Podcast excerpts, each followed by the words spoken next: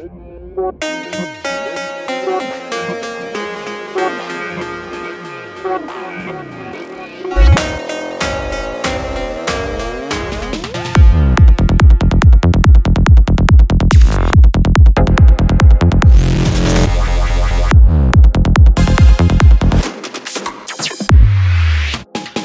if we could produce it ourselves.